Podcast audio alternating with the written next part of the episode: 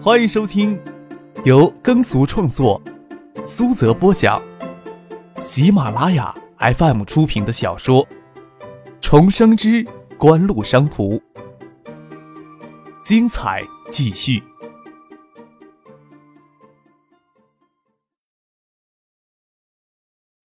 第六百四十一集。仅计算叠机业务的广告投放量，品湖旗下的爱达集团与科王相当。但是爱达今年推出两批六款新手机，每次都会对主力款型进行重点宣传，在手机业务上的广告投放量要远远超过叠机。再加些其他的支线产品的广告投放，爱达在产品宣传与品牌宣传上的广告投放要远远超过科王。这还没有计算锦湖体系内的香雪海、盛兴、星光等企业的广告投放。华夏电子旗下的企业对品牌的塑造还是不十分之重视，虽说旗下产品丰富、品牌众多，总量却远远还不及锦湖。NEC 的产品还没有大举进入中国的消费市场，在中国的广告投放当然就更加不及。企业与媒体关系密切度直接受到广告投放的影响，一家媒体从锦湖旗下企业拿走数百万、上千万的广告费。爱达集团市场部通知他们说，有个重要的活动召开记者会，需要他们配合一下，他们不会轻易拒绝的。再说，近年来爱达每一次大动作都意味着一则重要的财经新闻出来。在新科王合资揭牌仪式的会场，一些有着关系的媒体接到爱达市场部员工的通知，说爱达会在科王这边典礼结束以后召开记者会。虽说艾达的记者会与这边不冲突，但是就有些记者已经沉不住气了。当然，出席新科王揭牌仪式的，除了海州市委书记刘文涛之外，华夏电子总裁葛建德、三井物产中国代表池佐秀藏、NEC 中国区总裁中村裕之、信通银行董事长兼行长任伯同、东海省经贸委副主任刘大年等人，都是一些有身份、有地位的人。记者们还是耐下心，等这边的记者会召开完再离开。不过，脸上的不耐烦渐渐明显了一些。有些记者就直接在台下开起了小差，细语闲聊起来。科王获得华夏电子 NEC 注资以后，注册资本突破十亿，这在国内也没有多少家。再说，葛建德、池佐秀藏的身份摆在这儿，今天的仪式，即使是省长李远湖没有空参加，副省长总要来一个吧。为什么省里只有经贸委的副主任下来？看那个副主任的面儿，似乎也老大不情愿了。海州这边有市委书记出席，虽说分量是足够了，但是其他官员呢？难道海州还有差不多重要或者更重要的经济活动要参加吗？兄弟，你是刚刚入行呀，还是刚刚跟财经线进行新闻报道呀？旁边有个记者就听不下去了。艾达跟科王的恩怨，好像也不算行内业什么不可告人的秘密。海州市这个新市委书记可能不清楚水底啊。一旦这边的宣传进入自由答问阶段，就有些记者陆续离场了。坐在主席台上的众人面面相觑。谢建南对此有经验。九六年科王获得央视标王之后，首届经销商大会上，大量的媒体记者就在会场给艾达拉走了。张克记着省委书记的劝告，要维持海州稳定团结的局面，特意的赶过去，让杨云把新市委书记刘文涛请到爱达的记者会上来，至少要在媒体面前维持海州稳定团结的局面。顺便将葛建德与省经贸委副主任刘大年以及信通银行的董事长兼行长任伯同也请过来。表面的敷衍是需要的。对池佐秀藏、中村一之则理都未理，谢晋南自然也没有跟过去看热闹的心思了。其他像林雪、王海素、周庆东等角色，则直接给忽略掉了。他们要跟着过去，也不会拒绝就是了。葛建德、刘文涛都能想到锦湖突然召开记者会，就是为了拆这边的台，压着心头的怒气，他们今天大张旗鼓，也是要给锦湖好看。这年头，永远形势比人强。葛建德、刘文涛也想看看景湖这次能玩出什么花样来，也就没有拒绝去参加了艾达的记者会。张克、叶剑兵懒得与葛建德、刘文涛等人虚与委蛇，早一步离开了工厂。葛建德、刘文涛跟着记者到了艾达的厂区，只有陈信生、邵新文等人出面主持了记者会，公布临时讨论出来的预计耗资十亿的百城百店方案。由于邵新文对手机专业问题进行过深入的思考，这使得这场记者会不会太粗糙。但是所谓的耗资十亿，针对性就太明显了。刘文涛在听爱达市场部总裁严云读新闻稿时，忍不住要冷哼了。但是葛建德却明显感觉到这个计划给他的压力。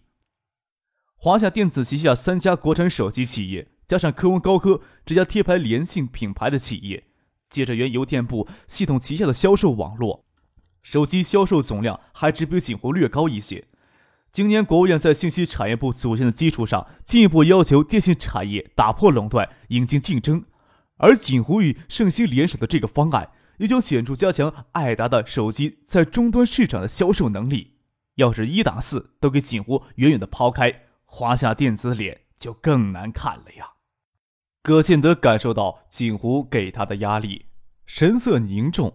媒体记者们追问百城百店计划的细节，他与刘文涛等人则好不容易熬到记者会结束就离开这边的工厂。夜里的时候，谢建南在市里的文山饭店为他们安排了丰盛的晚宴。刘文涛好歹也是新上任的市委书记，文山饭店给他们一行人安排在临近湖畔的望江楼。谢剑南对望江楼最有感触了。周富明在海州意气风发时，望江楼就等同于他的行宫。没有周富明的首肯，望江楼是不对外开放的。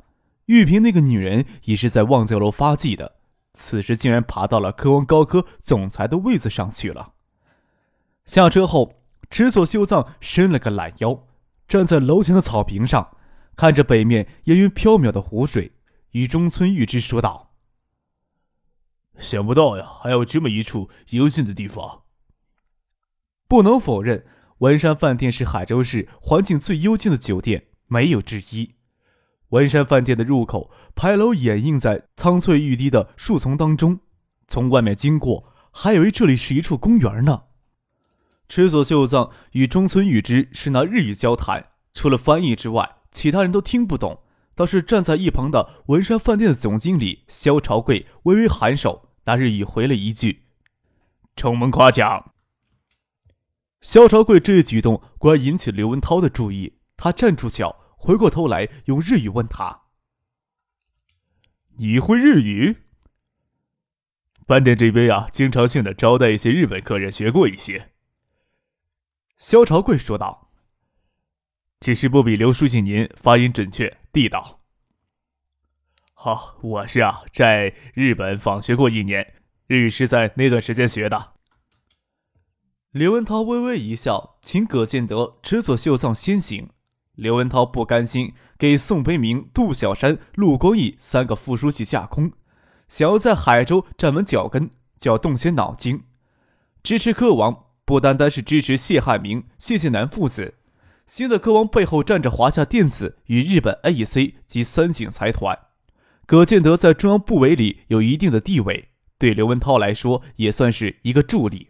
关键是三井在中国经营有二十年的历史，三井在中国的影响力，只怕没有人能比他这个原计划委运行局的副局长了解更多。刘文涛当年去日本访学，也是通过三井与首钢的合作项目去的日本。刘文涛自然有着从中央空降到地方的良好感觉，当然也清楚。凭借他在中央部委里的人脉，还不足以让他在海州站稳脚跟。拉拢柯王的另一个目标，就是让柯王在海州立足超过两年。虽说与唐学谦一系的官员进行交恶了，正因为与唐学谦一系的官员交恶了，那柯王在海州建立一个人脉关系网络，就能给他直接的使用。刘文涛要拉拢那些给唐学谦一系的官员排挤打压的官员，只有将这些官员拉拢到一定的轨道上。他才能在海州站稳了脚跟。当然了，拉拢客王还有一个重要的原因，就是刘文涛背后的严家与宏信建设想要从谢家父子头上享受到锦城地产的好处。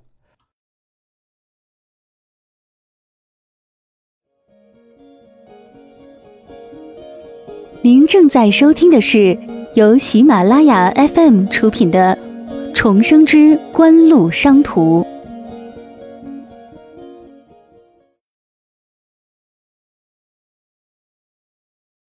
刘文涛到海州来之前，对海州的人事有过研究，也知道萧朝贵这个人。文山饭店是市委市政府指定的招待宾馆，是周富明当年在海州的行宫。熟知奉承之道，有确实一些能干的。萧朝贵最兴旺的时候，三十二岁就担任市委办副主任兼文山饭店的总经理，在海州也算是年少得志。由于周富明与唐学谦的矛盾，那段时间的市政府招待宾馆实际已经变成了西城大酒店。周富明退下来之后，唐学谦担任市委书记，将西城大酒店的国有资产部门一并划给了海州控股进行管理。海州控股依托原西城大酒店的资源，与世纪锦湖餐饮娱乐集团合资建造了海州第一座五星级酒店——新西城大酒店。市委市政府最重要的宴请与活动都安排在新西城大酒店。除了新西城大酒店之外，市区这两年还兴起了两座四星级宾馆。在工业新区，世纪锦湖餐饮娱乐集团除了早期投资改造的四星级象山假日酒店之外，还在锦湖新城。投资建造了一座四星级高档酒店，位于海州市内小锦湖东南角。当年在海州最先评上三星级的文山饭店，就失去了之前的风光了。周富明当初也是为了给苏月群让位，主动从市委书记的位子上退下。他这一系的官员，除了有严重违法乱纪的，其他官员也没有给彻底清除体系之外，肖朝贵不再担任市委办的副主任。但是还是继续担任文山饭店总经理，只是风光比之之前就差太远了。他也是命好，唐学谦再晚走一些，文山饭店也将改制从国营事业单位编制中剥离出去。萧朝贵顶多回社办担任副处级的调研员的闲职。刘文涛的妻子不愿意随他迁到海州，一方面不想辞去公职，一方面儿子在北京读书也要有人照顾，这正合刘文涛的心意。他到海州来才三天的时间，也不急着住进市委大院里，在谢建南的推荐下，直接住进了文山饭店。这三天倒是受到了萧朝贵无微不至的体贴招待，对这个人也极为满意。刘文涛向来认为，领导的一个团队一定要包括三种人：一种要有能力，能冲锋陷阵，干些实事儿的；一种人能溜须拍马，将自己伺候舒服；一种人可以关键时刻踢出去当炮灰，当替罪羊。领导会活得舒服一些，这三种人缺一不可。肖朝贵就属于第二种人，也有些能力。刘文涛当然非常喜欢，甚至考察要不要将他纳为亲信使用。李文涛在海州最紧要的就是没有亲信，没有亲信，没有爪牙，对海州的情况摸不到点儿。就算他老子是军委主席，他到海州一样会被架空。对于肖朝贵这些人来说，之前不受唐学谦一系官员亲近。心里存在的怨恨也不是一点半点儿。投靠新的市委书记，总不会有更多的损失，说不定还能走上一条飞黄腾达的捷径。对他们这些人来说，还有更多的选择不成吗？晚宴之后的余兴节目倒是没有集体进行。葛建德给林雪使了个眼色，就偷偷的先溜回房间。想必有林雪这般容貌的风尘女子也少。再说林雪在床上的风骚劲儿，也不是随随便便哪个女子就能及上的。葛建德在房间里等候片刻，有人敲门，情急心切打开门，要伸手去抓那金洁白的手腕，手递出去一半，才看见眼前的漂亮女人是池佐秀藏的秘书。池佐秀藏的秘书也给葛建德急伸手吓了一跳，身子往后一退，说道：“池佐君让我过来问葛总有没有空。”“哈，是你啊，呃，池佐先生找我有什么事情啊？”葛建德面无改色地收回手，他不清楚池佐秀藏这时候找他有什么事情。他在情热心切与林雪做好事儿，也不能将池佐秀藏丢到一边。这时候，他的助理听到动静，从隔壁的房间探出头来。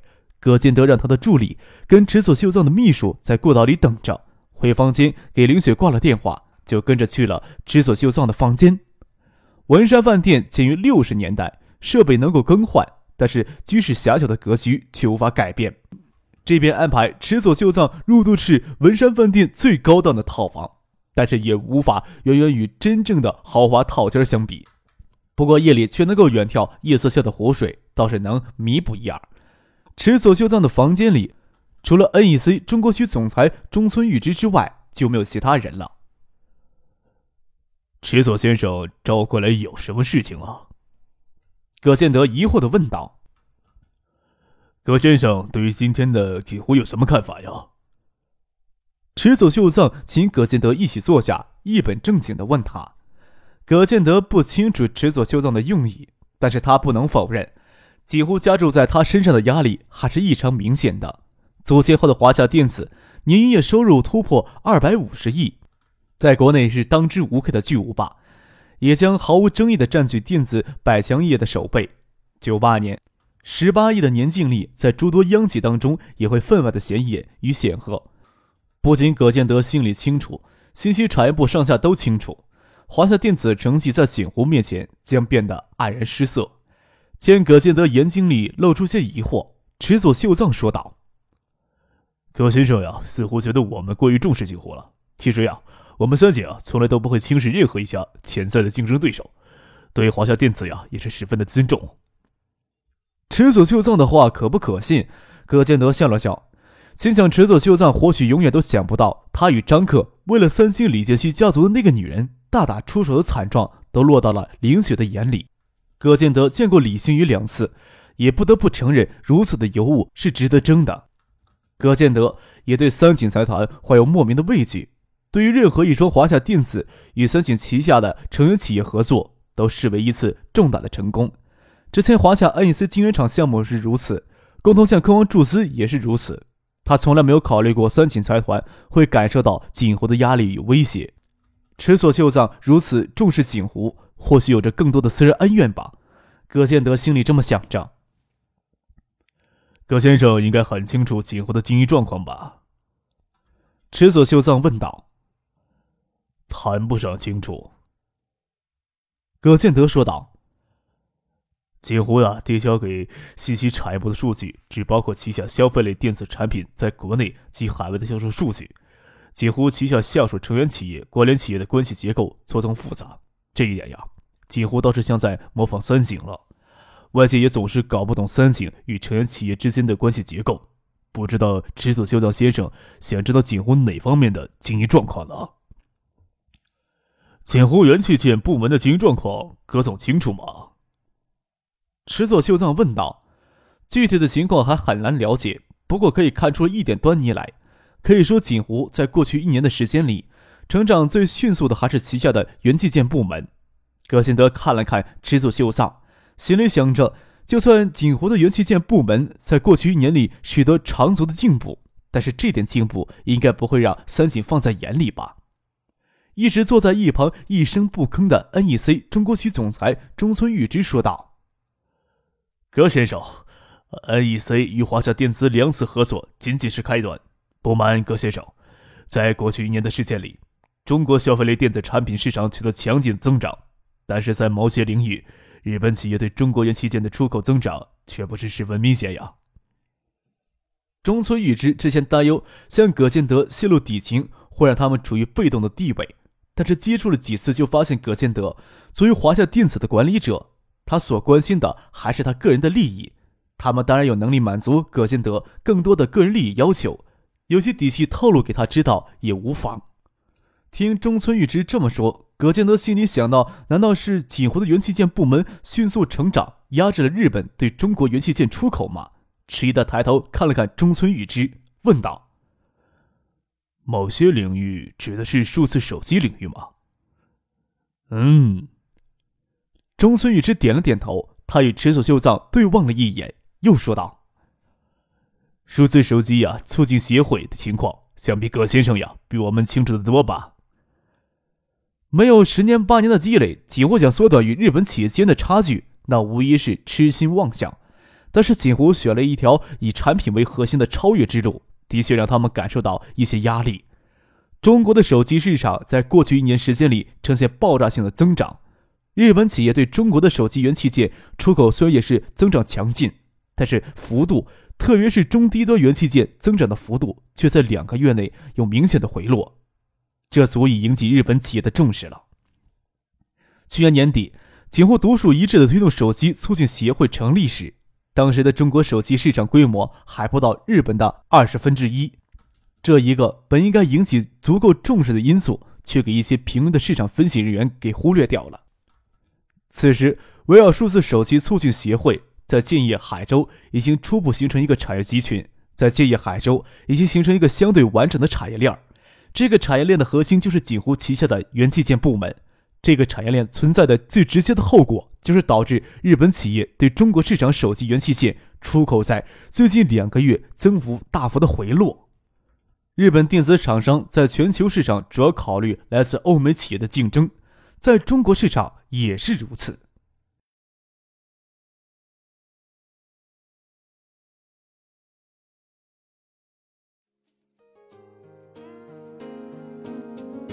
听众朋友，本集播讲完毕，感谢您的收听。